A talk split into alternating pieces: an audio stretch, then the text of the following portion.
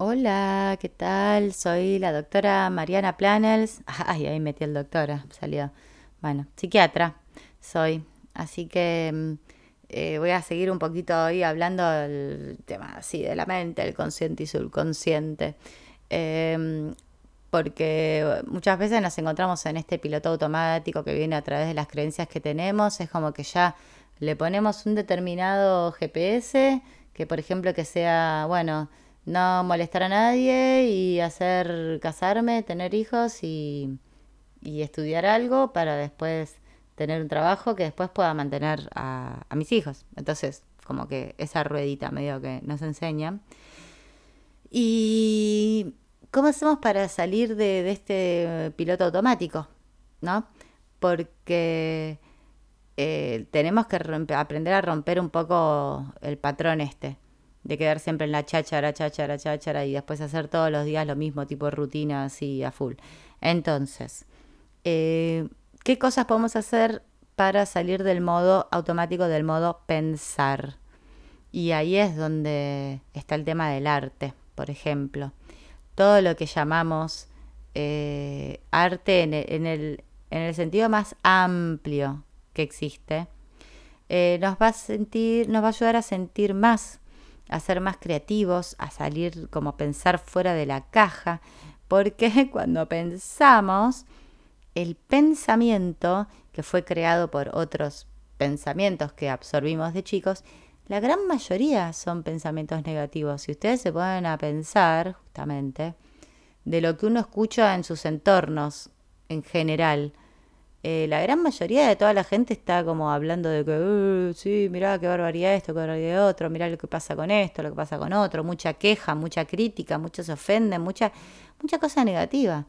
Y poco de vos podés hacer todo lo que quieras, todo lo que te propongas, se te amo, nunca estás solo, está todo conectado, es posible manifestar todo, somos seres infinitos, eh, poderosos, o sea, no, en general escuchamos el no toques eso, que lo vas a romper.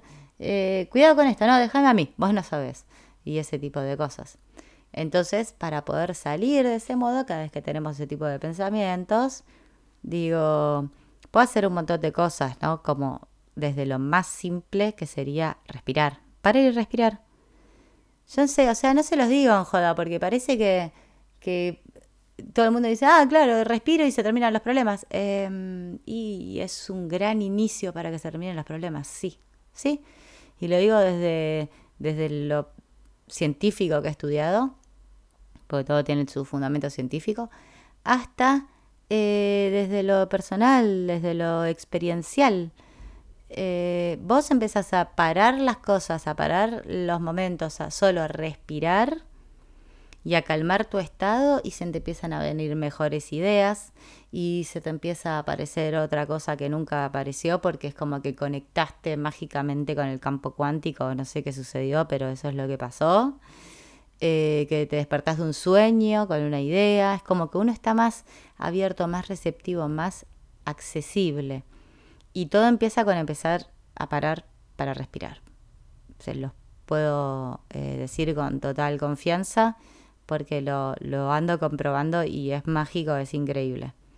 Eh, después, a partir de ahí, sí, podemos hacer desde técnicas de, mindfulness, eh, que bueno, a mí me gusta siempre, viste, tratar de, definir a veces ciertas cosas porque si no, no se mezclan, se mezclan. Entonces, el mindfulness, por ejemplo, habla de estar consciente, ¿no? De darnos cuenta, porque mindfulness Mind es mente, en inglés fullness es como que está lleno de, o sea, tenemos que darnos cuenta de que está lleno la cabeza, le diría yo, ¿no? Es una cosa así. Porque es, justamente estar consciente, que significa darnos cuenta de qué es lo que sale a partir de eh, prestar atención a propósito. O sea, a propósito pongo mi atención en el momento presente, ahora ni lo que voy a hacer dentro de un rato, ni mañana, ni pasado, ni lo que pasó en el pasado, no importa nada. Solo el momento presente. Enfoco, pongo mi atención al momento presente y eh, solo observo. No juzgo para nada el desarrollo de lo que me está pasando, de la experiencia, de, del momento a momento. Eh, o sea, estoy como viendo qué me sucede momento a momento, parando todo, solo respirando y a ver qué pasa. Esto, bueno, entre, entre paréntesis, eh, esta práctica, por ejemplo, del mindfulness, que uno se pone, simplemente se sienta a respirar y a ver qué es lo que está pasando en tu cabeza, que es lo que yo les decía que hago cuando termino de comer, que digo, aprovecho el estado parasimpático, un poco de relajación de, la digestión, para justamente poder ir eh, bajando un poco las revoluciones, entonces eso me ayuda bastante, y estar así, momento presente, y decirle a la cabeza, a ver, contame, ¿Qué estás percibiendo? ¿Qué estás pensando? ¿En qué andás? Contame. Bueno, esta, esta práctica de mindfulness, ¿sí? Entonces, que se trata de parar todo para volvernos conscientes, para darnos cuenta, prestar atención qué es lo que sucede en este momento presente sin juzgar nada de lo que aparezca, ¿sí? Porque si yo digo, no sé, uy, siento un poco de enojo o de miedo, y, que salga la voz interna de decir, callate, miedo a qué, callate la boca, ¿qué decís? Es como, no, no, sin juzgar. Esto es lo que me pasa. O quizás todo lo contrario, digo, ¿qué? ¿Miedo? ¿Yo? No, ni a palos. Es como, no, no. Quedémonos un ratito ahí, a ver si podemos eh, justamente llegar a la raíz. ¿De dónde viene? ¿De dónde viene ese miedo? ¿Qué onda? Eh, esta práctica de hacer unos minutos por día esto, para que tengamos una idea, ya de por sí nos aumenta el sistema inmune. Se ha visto, o sea, como les digo, yo leo, porque como estoy haciendo un doctorado, me mandan a leer muchos, eh, agradezco que me obligan a leer, no me obligan, me recomiendan, pero yo lo tomo medio como una obligación, los quiero leer a todos, de artículos científicos. Que la verdad que mucho no, no tenía eso inculcado desde la facultad y todo. Hay gente que se prende más, a mí no. Pero recién ahora me doy cuenta, sí, que es muy importante. Eh, porque ahí es donde tenés la experimentación eh, y de lo que podemos decir que es científico, porque si no la gente dice, ah, cuando estás en temas de pensamiento, de sentimiento, eso no es científico porque es todo muy abstracto. Y no, no, es científico, ¿cómo que no es científico? Científico quiere decir que yo estoy utilizando el método científico para eh, comprobar o rechazar una hipótesis y que ese método lo que tiene de característico es que yo lo puedo repetir y puedo verificar que siempre que repita con el mismo protocolo voy a lograr los mismos resultados. O sea, eso es en lo que se basa la ciencia. El tema es que hay un montón de cosas que ya se verificaron, se repitieron millones de veces y se recontra verificaron y que no sabemos por qué, mentira sí sabemos, pero voy a decir que da mejor, no, sabemos por qué, eh, no sale a la luz en medios de comunicación y que todo el mundo se entere de estas cosas que por lo menos en lo que a mí me respecta me parecen hiper recontra súper importantes. Entonces se hicieron un montón, los pueden buscar, de estudios. Eh, poniendo a gente de que, por ejemplo, no sé, desde para prepararlos para una cirugía hasta para bajar los síntomas de ansiedad, de depresión, de insomnio, para eh, sanaciones más rápidas, cicatrizaciones más rápidas, para lo que se imaginen, que les dan, por ejemplo, alguna droga ansiolítica o les hacen algún otro tipo de práctica y mindfulness, por ejemplo, y se fijan cuáles son los resultados. En todos los casos que se usó eh, estados meditativos del tipo de mindfulness. En este caso voy a hablar solo de mindfulness, pero hay mucho, todas las prácticas meditativas tienen sus beneficios.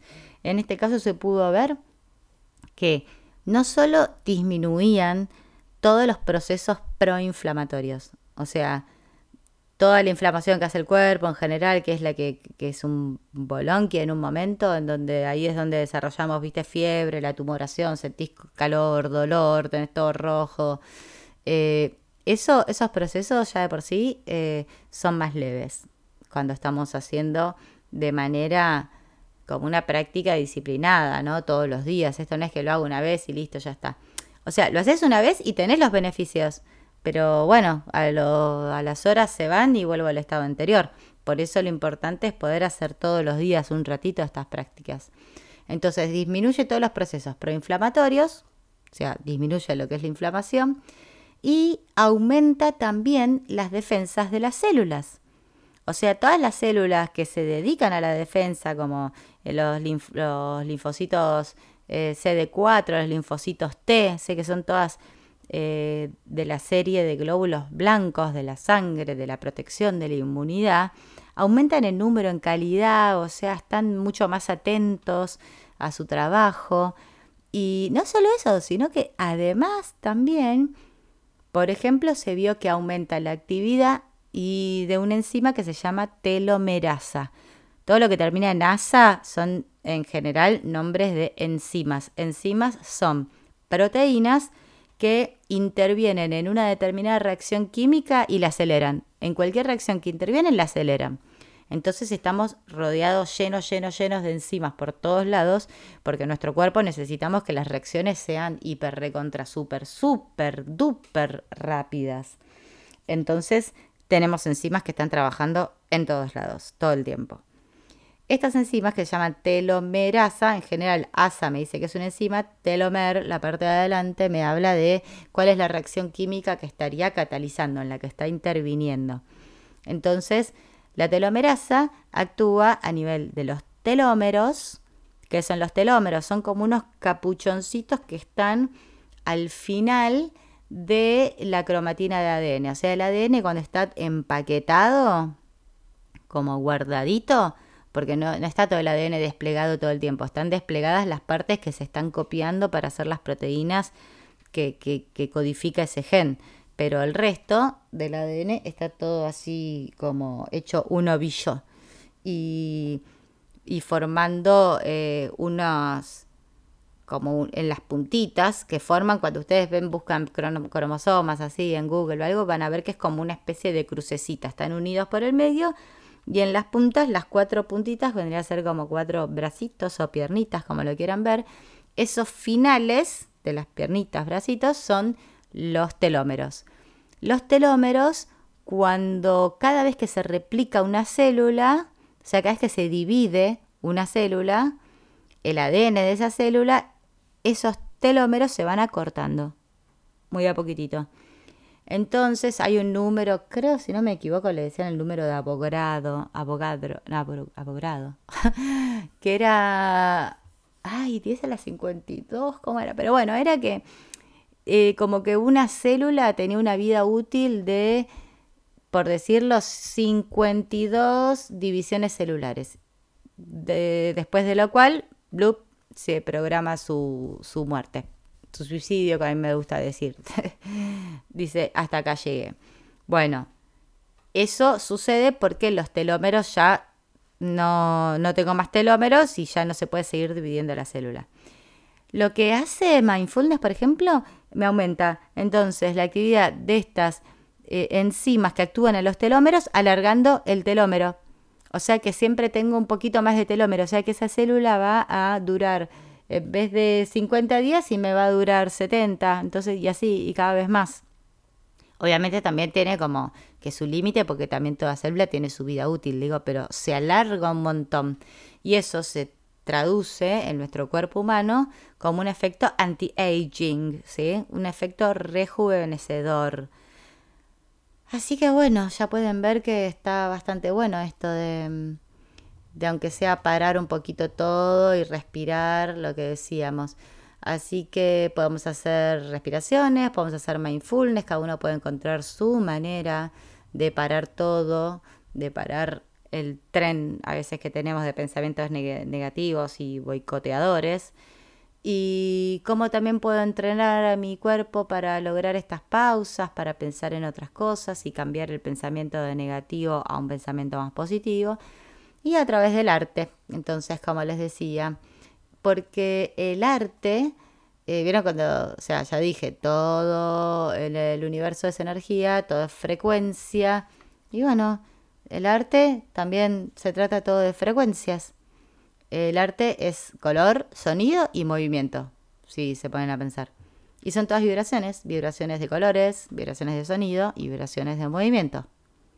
Entonces, es excelente el arte, por ejemplo, para descubrir temas del subconsciente. Vieron que en los niños sobre todo se usan mucho las técnicas de dibujo, qué colores usa, qué cosas dibuja, cómo las dibuja, para ver qué es lo que está sucediendo en el subconsciente. Porque a nivel consciente todavía tampoco tenemos tantas herramientas. Entonces, eh, lo que sucede con el tema del arte es que es tan importante. Imagínense que en, la vida de la humanidad ya una de las primeras eh, pruebas que tenemos de que había humanos, por ejemplo, en la prehistoria, eh, le diría mejor humanoides, pero vamos a decir humanos igual, eh, donde el arte ahí te evidencia las relaciones que había entre los humanos, las historias de supervivencia, de sobrevivencia, de, todo, o sea, cómo cazaban, cómo comían, un montón de cosas. Eh, pero bueno, el arte no solo nos ayuda a, a, expresar un montón de cosas que tienen que ver con la historia de, la humanidad, sino también en el presente de la humanidad. Porque eh, el arte siempre nos va a contactar con frecuencias más elevadas, siempre. El arte siempre va también a romper estructuras, porque se trata de crear algo nuevo. Eh, o de recrear algo, pero siempre se trata de una manera de expresión, ¿sí? Como en el pasado podemos ver que está expresada la historia de la humanidad, eh, al mismo tiempo, como decía un, autor, eh, que al mismo tiempo que trata de salvarla, decía, ahora que estamos en este cambio como de, paradigma tan importante, donde vemos que todo es energía y todo es frecuencias, aprender a elevar la frecuencia, es fundamental. Y entonces acá vamos a ver en el arte una gran herramienta para poder hacer esto. ¿sí? Imagínense que, por lo menos de lo que tenemos eh, evidencia, ¿no? Eh, yo acá había notado que una de las primeras formas de pintura, por ejemplo, las que se encontraban adentro de las cavernas, datan de 41.000 años atrás, en las, en las cuevas de Monte Castillo porque mm, este, ya podemos ver que está, y yo creo que hace mucho tiempo antes también, ¿sí? Eh, entonces, volviendo a esto de que nos damos cuenta de que, bueno, toda, toda enfermedad es una distorsión de frecuencias, ¿sí? Porque nos estamos dando cuenta justamente toda esa energía, toda frecuencia. Em, entonces, lo que podemos ver es que a través del arte, yo puedo acceder a otro tipo de frecuencias más sutiles y puedo usar la creatividad, que es a lo que venimos, ¿sí? Porque el tema es así, si todo es solo pensamiento, eh, es como un poco nos alejamos de nuestro ser interno, que no es solo pensamiento, es también sentimiento, y, puede tener otros pensamientos originales, pero que en general son cajoneados, boicoteados por los otros pensamientos más grandes. Entonces, eh, que, la gran mayoría son inconscientes. Para ver eh, lo que tengo en el inconsciente, entonces lo puedo ir viendo a través del arte, que además de que me frena el piloto automático y estoy en un momento más consciente, más mindful, más en el momento, puedo empezar, o sea, y ahí también es donde eh, apagamos un poquitito el cerebro izquierdo, que es el que está relacionado más con el mundo mental y de las formas, y me conecto más con el hemisferio derecho, que es más abstracto, es más espiritual. Entonces, eh, accediendo a este tipo de, informaciones a las cuales en general no estamos acostumbrados, sí que vienen más desde, desde el subconsciente, eh, podemos utilizar el arte para, para sanarnos, para sanar, para transformar, para enriquecer, para celebrar este, eventos importantes, porque es como que uno, por ejemplo, tengo un cumpleaños y yo me puedo poner a hacer una linda tarjetita y ahí en esa tarjeta estoy plasmando mi amor y estoy plasmando lo que siento por esta persona, el mensaje que quiero tirar.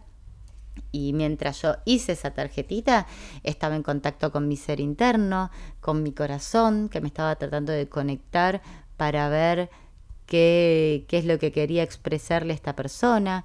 Me pongo, activo más el cerebro derecho, viendo qué colores voy a utilizar según la sensación que quiero provocar.